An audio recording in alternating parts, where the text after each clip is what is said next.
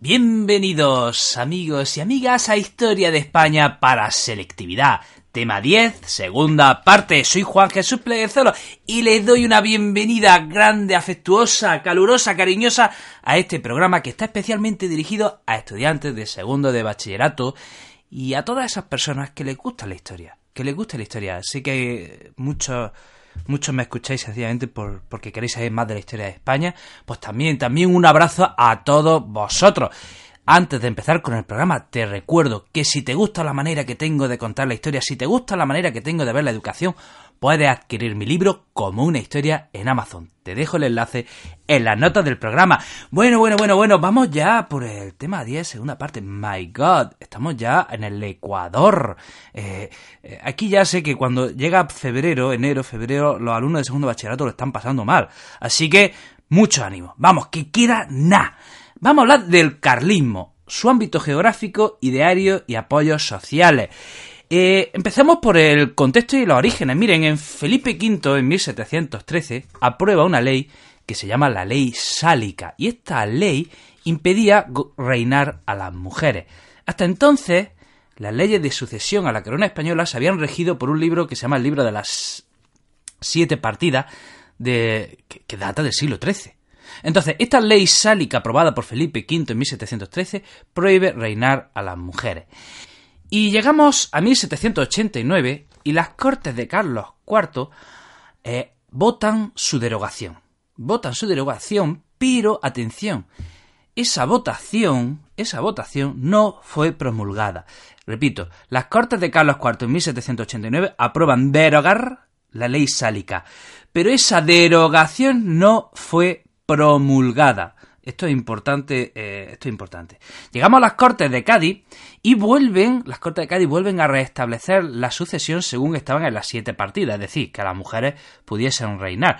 Pero como las Cortes de, la, Constitución de Cádiz casi casi no se llega a aplicar, solo durante un breve periodo de tiempo en 1820, pues bueno, pues esto quedó sin efecto. Bueno, pues llegamos a 1830 y el rey Fernando VII, atención, promulga, promulga esa derogación que se había aprobado en 1789. Es decir, Carlos IV eh, aprueba en Cortes la derogación de la ley sálica, pero como no se promulga, esto quedó en nada. Así que, ¿qué es lo que hace, qué es lo que hace Fernando VII?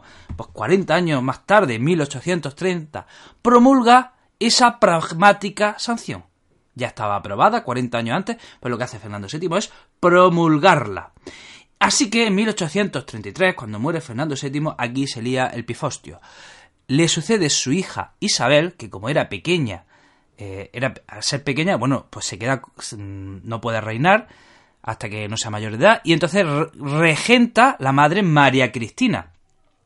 Y e inmediatamente el, hermano de Fernando VII, desde el mismo 1833, eh, reclama su derecho al trono el hermano de Fernando VII, Carlos María Isidro, dice que no, que la ley por ley le correspondía reinar a él y que ni pragmática sanción ni leche, que a él le toca reinar y que a él es el rey y se llega a proclamar rey en el norte de España y ya empieza la guerra. Empieza la guerra entre los carlistas y el otro bando que podríamos llamar liberales o también isabelinos, según los libros de historia las denominaciones varían. Pero bueno, aquí empieza una guerra que es una guerra dinástica porque se está enfrentando los partidarios de la reina Isabel y los partidarios del el aspirante Carlos.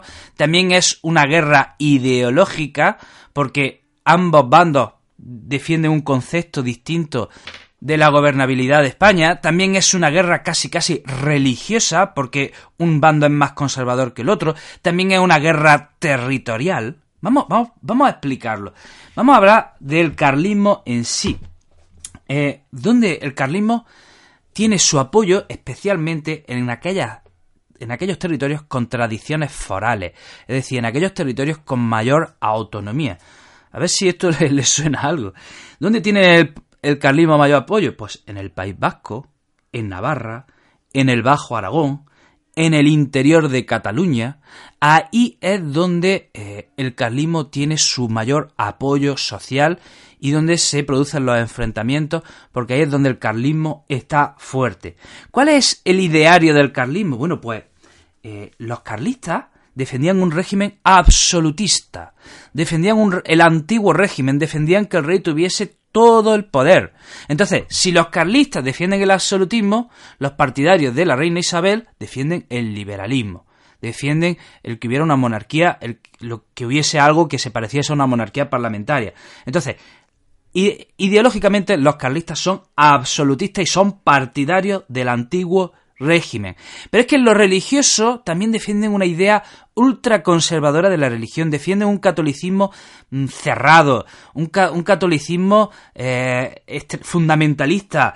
Ah, los libros de historia de España hablan de, de ultramontano, un concepto ultramontano de la religión, es decir, es decir, una visión conservadora y tradicionalista. Eh, entonces, eh, los, partidarios del otro bando no es que no fuesen católicos, pero defendían un concepto bastante más abierto y bastante más, más tolerante del catolicismo. Y ya para terminar, vamos a ver los apoyos sociales del carlismo. Bueno, ¿quiénes apoyan a, los carlistas? Bueno, pues los apoyan los pequeños, los pequeños y medianos propietarios lo apoyan también los aristócratas, lo apoya una parte del clero, un sector del ejército, tiene un fuerte apoyo en el mundo rural. ¿Vale? Pues todos esos son los apoyos del carlismo. Bueno, hasta aquí, amigo y amiga, el programa de hoy. Espero que te sirva para probar, ojalá, ojalá te sirva esto para, para sacar adelante tu estudio y tu segundo de bachillerato. Te recuerdo, si quieres charlas conmigo de historia de una manera más suave, más tranquila, más pausada, más lúdica, pásate por mi otro podcast de historia, Historia con el móvil. O si quieres estar al tanto de todos, los, todos mis proyectos, puedes seguirme en Instagram, el profesor inquieto, o en mi página de Facebook, Juan Jesús Pleguezolo. Te mando un fuerte abrazo, te deseo lo mejor y te espero en el próximo programa.